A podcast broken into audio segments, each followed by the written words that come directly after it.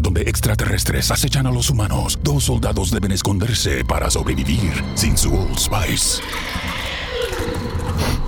¡Cállate!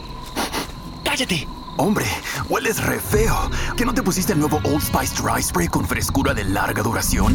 ¡Cállate! ¡Nos van a oír! No puedo. ¡Apestas! ¡Te dije! ¡Se me olvidó el Old Spice!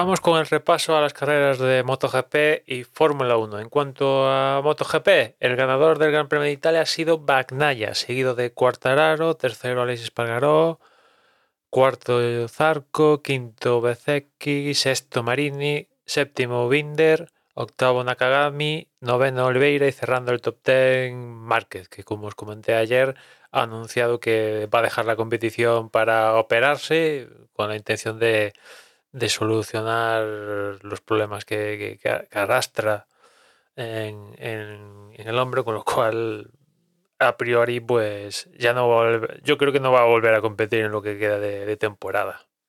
Ha sido una carrera donde se partía con miembros en primera línea un poco raros, no habituales al menos, como son Bezecchi, Marini, y Di Antonio estaban en, primera fila. Se aprovecharon y sacaron un buen partido de unas situaciones con lluvia de por medio en, la clasificación y marcaron el tiempo suficiente como para colarse en primera línea. Y durante la carrera es cierto que Di Antonio fue el primero que, que, un poco fue para la parte trasera, pero tanto Besecchi como Marini la verdad es que estuvieron buena parte de la carrera en posiciones de honor. Al final eh, sí que es cierto que se volvieron un poquito hacia atrás, al final fueron quinto y sexto, respectivamente, Bezzecchi y Marini, pero oye, no está nada mal para, para los dos teniendo en cuenta eh, las posiciones que suelen ocupar estos dos, estos dos pilotos. Bagnaya, que salía un poquito más atrás, mm, recuperó, fue de los primeros así, eh, primeras espadas que se puso líder.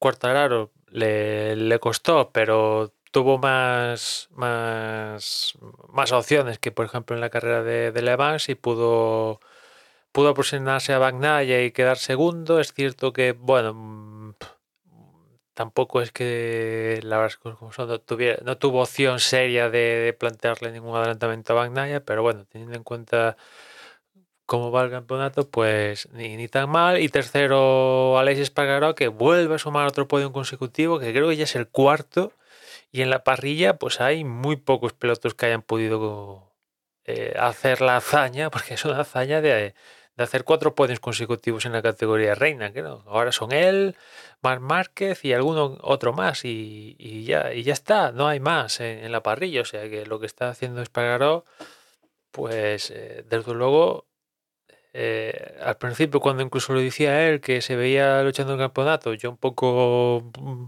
alucinaba, pero ya hemos pasado un tercio de carreras y tal, diferentes circuitos.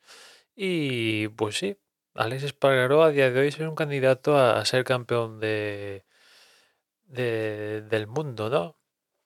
La verdad es que eh, se está mostrando muy sólido, muy sólido en este tramo de, del campeonato, ¿no?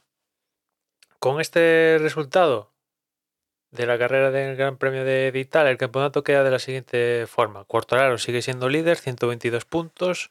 Segundo es eh, Espargaró con 114. Tercero es Bastianini con 94, que es así quizás la, decepción del fin de semana.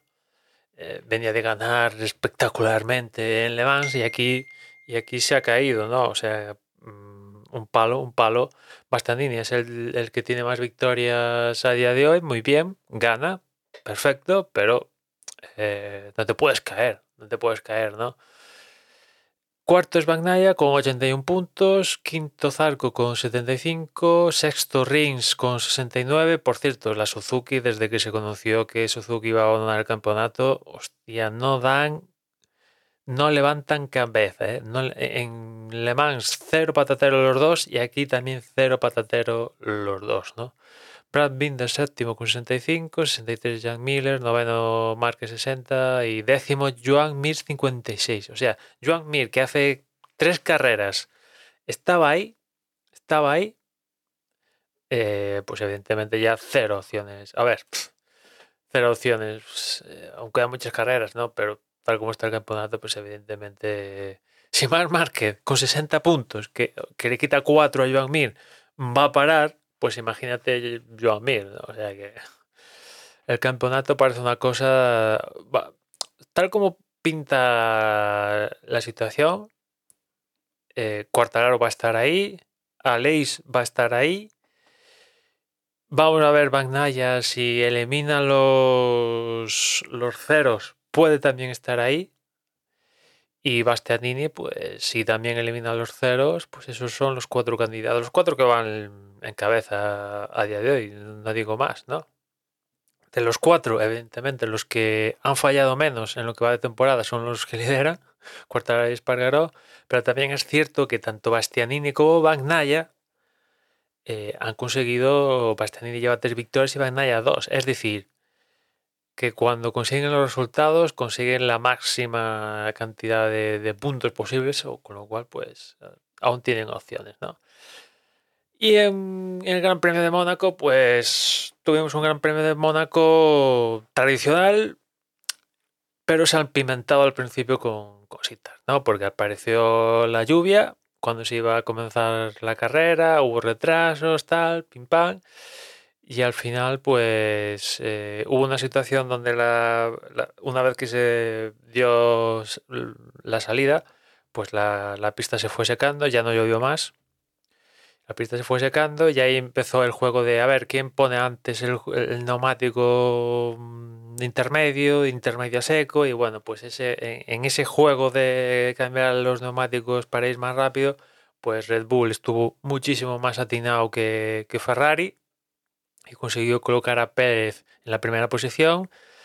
Y Leclerc, que iba primero, bueno, Ferrari tenía la primera línea, o sea que, hicieron lo más difícil, que en Mónaco, y lo más difícil y lo que hay que hacer en Mónaco, conseguir la primera línea y básicamente, salvo que metas tú la pata, haces un doblete, ¿no? Pues eh, justamente lo que pasó aquí, ¿no? Que Ferrari metió la pata y, y sale de aquí con, con una segunda posición de Carlos y un la cuarta de Leclerc, baja de la primera a la cuarta posición, lo cual es un auténtico desastre aquí en Mónaco, porque ya digo que Red Bull jugó muy bien sus cartas y en cambio Ferrari no las pudo jugar peor, ¿no? Sobre todo con Leclerc, que era el que menos tenían, o sea, básicamente Leclerc tenía que copiar, ¿no? Copiar lo que hicieran el resto y ya está, no tenían que reinventar la rueda, pero no sé, no sé qué la estrategia fue un, desastre y, bueno, con Carlos, quizás gran en parte por el propio Carlos, la cosa pudo, hubiera podido ser peor, pero mm, le escucharon y, y, con Carlos, bueno, sale con un segundo, pero con Leclerc fue un auténtico desastre. Y después, con respecto a las posiciones de clasificación, pues eh, hubo algún ligero cambio, pero esto es Mónaco, o sea, tampoco hubo grandes cambios, ¿no? Ganó Pérez, segundo Carlos, tercero Verstappen, cuarto Leclerc, quinto Russell, que consiguió adelantar en el juego de paradas tal a Norris, que fue sexto, séptimo Fernando, que bueno, consigue el mejor resultado de, la temporada, que quizás hubiera podido ser mejor, porque en clasificación, bueno, también es cierto que fue una clasificación donde al final acabó en bandera roja por, por un incidente de Pérez, pero él también se fue largo y tuvo un accidente, bueno, Teniendo en cuenta cómo va la cosa, está bien el séptimo. Octavo Hamilton, novena Bottas y cerrando las posiciones de punto Vettel. Un gran premio clásico de Mónaco, ya digo. Tuvo las, el, punto ahí diferente de al comienzo de que a ver qué hacemos, no sé qué, llueve muchísimo, tal.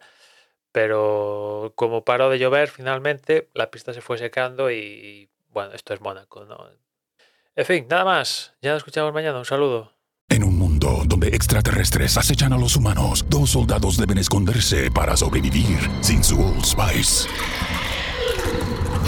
Shh, ¡Cállate! ¡Cállate! Hombre, hueles re feo. ¿Que no te pusiste el nuevo Old Spice Dry Spray con frescura de larga duración? ¡Cállate! ¡Nos van a oír! No puedo. ¡Apestas! ¡Te dije! ¡Se me olvidó el Old Spice!